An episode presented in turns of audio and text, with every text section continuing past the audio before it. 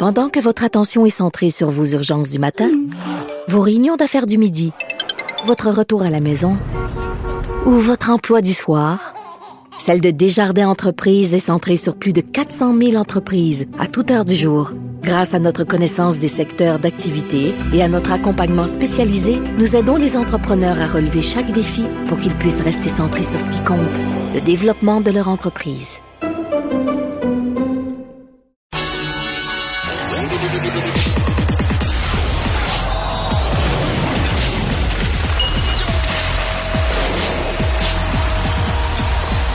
Jean-François Barry, un chroniqueur pas comme les autres. Bonjour Jean-François. Salut Mario. Alors les Rangers qui ont fait quelques grosses transactions euh, en vue du match de ce soir pour affronter les puissants Canadiens. Ouais, je suis pas sûr que c'était en vue du match de ce soir. Ah, c'était plus pour les séries? oui, mais tu sais, euh, tu sais, des fois, il y a souvent des, des, entraîneurs, des DG qui disent il faut, faut pas trop briser une chimie. Les Rangers, ça allait bien. On est allé chercher plusieurs joueurs, dont deux joueurs vedettes en Tarasenko et Patrick King. Et dans les dix derniers matchs, c'est 4, 5 et 1 pour les, euh, les Rangers. Des fois, quand tu ajoutes des joueurs vedettes comme ça, celui qui jouait sa première ligne se retrouve sa deuxième, celui qui était sa deuxième se retrouve sa troisième, etc. Peu de un peu de frustration. Euh, les nouveaux sont pas encore intégrés dans le système. en plein ça. Fait qu'il va falloir que le jello punk, parce que les autres qui devaient penser être capables de rejoindre les Devils du New Jersey, mais là, finalement, on est quand même assez loin. Là. On est rendu neuf points derrière les Devils. Donc, l'avantage de la patinoire au premier tour, c'est presque presque mission impossible pour les Rangers. Puis au contraire, on est rendu euh, à exactement six points des Penguins de Pittsburgh qui sont huitièmes. Donc on pourrait se retrouver euh, l'espèce de wild card là. ça prend des victoires pour les Rangers. C'est une belle équipe, une équipe hyper talentueuse qui s'amène au Centre Bell devant un Canadien décimé, ma foi, Mario, c'est incroyable. Il y a d'autres blessés, encore. Je pensais qu'on avait des retours là. Ben, euh, mardi, Christian Dvorak a quitté. Euh, il est revenu jouer. Tu voyais qu'il n'était pas à 100%. sera pas en uniforme euh, ce soir. Et Jordan Harris aussi, euh, malheureusement, est blessé. La bonne nouvelle, c'est que Kaden Goulet est de retour. Fait que lui va prendre la place de Harris. Mais qui va prendre la place de Doverac? Parce qu'on en a plus à l'attaque. Eh ben, c'est Anthony Richard qui a été appelé. Je suis super content pour Anthony Richard. Quand il est venu jouer avec nous, pour vrai, il a donné du bon hockey aux Canadiens. Reste que j'ai fait le calcul. C'est toujours le fun, un joueur qui arrive en métro pour le match. Heureusement que le club école est proche cette année. Mais il y a sept attaquants du Canadien qui font 1,1 million et moins. Puis le plus haut salarié là-dedans, c'est Rem Petlick, qui fait 1,1. Les autres, c'est 800 000 et moins. Tout ce qui reste de, de, joueurs NHL, c'est Suzuki, Anderson, Drouin, Hoffman, puis Gourianov qui vient d'arriver. C'est les cinq réguliers. Les autres, c'est Belzile, Harvey Pinard, Ilonen, Anthony Richard, etc., etc. Fait écoute, si le Canadien comme, euh, comme le Canadien a moins de dépenses pour payer ses joueurs, je suppose qu'on peut donner un peu un rabais au Sandbell sur le prix de la bière?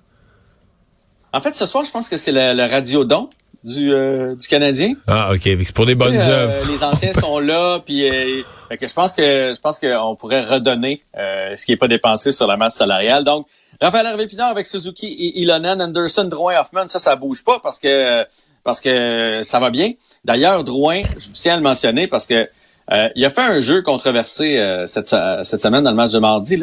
Il y en a qui ont vu une passe magique de, Drouin euh, par en arrière à Mike Hoffman. Dans les faits, il s'est fait poke-checker par le défenseur adverse, puis est sorti sur le bâton d'Hoffman. Là, il, il y en a qui étaient prêts à mettre ça dans le jeu de la semaine. Moi, j'ai tweeté que je pense qu'il l'a juste échappé. Puis là, je me suis fait dire, bon, c'est bien Drouin, il fait jamais rien de bien. C'est pas ça que je voulais dire. un jeu, c'est un jeu. Il va très bien, Jonathan Drouin. Il a, il a quasiment un point par match à ses 20 derniers matchs. Donc, ça se passe quand même bien pour Jonathan Drouin. Pitlick, Richard, Gurianov, Pezzetta, Thierry et Belzil. Les duos défenseurs, ça bouge pas à part que Goulet prend la place de Harris. Et c'est Samuel Montembeau devant le filet ce soir pour le Canadien de Montréal. Il y a deux autres matchs dans la Ligue nationale que tu juges intéressants à suivre. Ben, tu nous as dit qu'il faut, faut dorénavant, en vue des séries, peut-être s'intéresser aux sénateurs. Ben, il faut. Je veux dire, il y a des gens qui nous écoutent qui sont avec les sénateurs. C'est une belle équipe prometteuse, mais ce soir, ce sera pas facile contre le Kraken à Seattle. Ils sont dans un long voyage et je pense que le match à gagner, c'était celui contre Chicago. Ils n'ont pas le choix de se reprendre ce soir contre le Kraken. Mais l'autre euh, duel à surveiller, c'est Connor McDavid, qui est le meilleur joueur de la Ligue nationale de hockey, contre les Bruins de Boston, la meilleure équipe de la Ligue nationale de hockey. Je regardais la fiche des Bruins. 10 victoires consécutives. 10 de suite. Ils dérougissent pas. Mais déjà, avant ces 10 consécutives, il y avait déjà une fiche débile. Ils ont-tu 10 défaites dans l'année? Je pense que non. Ils ont 8 défaites en temps régulier. Exactement. 5 défaites en prolongation. Et là, ils pourraient battre le record, du, euh, égaler en fait le record du euh, Canadien. Et la fiche à, à la maison, c'est 26 victoires, 2 défaites et 3 défaites en prolongation. Est-ce que McDavid va réussir à aller marquer à Boston ou les Bruins vont réussir à, le museler? Ça va être intéressant de surveiller ça ce soir. Ouais, non, ça c'est sûr que c'est un match qui euh, un spectacle qui mérite le déplacement. Et finalement, Kim Clavel au lendemain de la retraite, qu'on apprend la retraite euh, d'une boxeuse québécoise, il y en a une autre qui remonte dans le ring, Kim Clavel. Ouais, Kim Clavel, on s'en souviendra, là, elle avait tenté elle aussi d'unifier euh, deux ceintures. Elle s'est fait battre pour la première fois de sa carrière. après un petit temps, de, un petit peu de recul. J'imagine que quand tu te fais battre à la boxe, ça, ça, ça shake un peu là, euh, dans la confiance et tout et tout. Elle va remonter sur le ring le 28 avril prochain.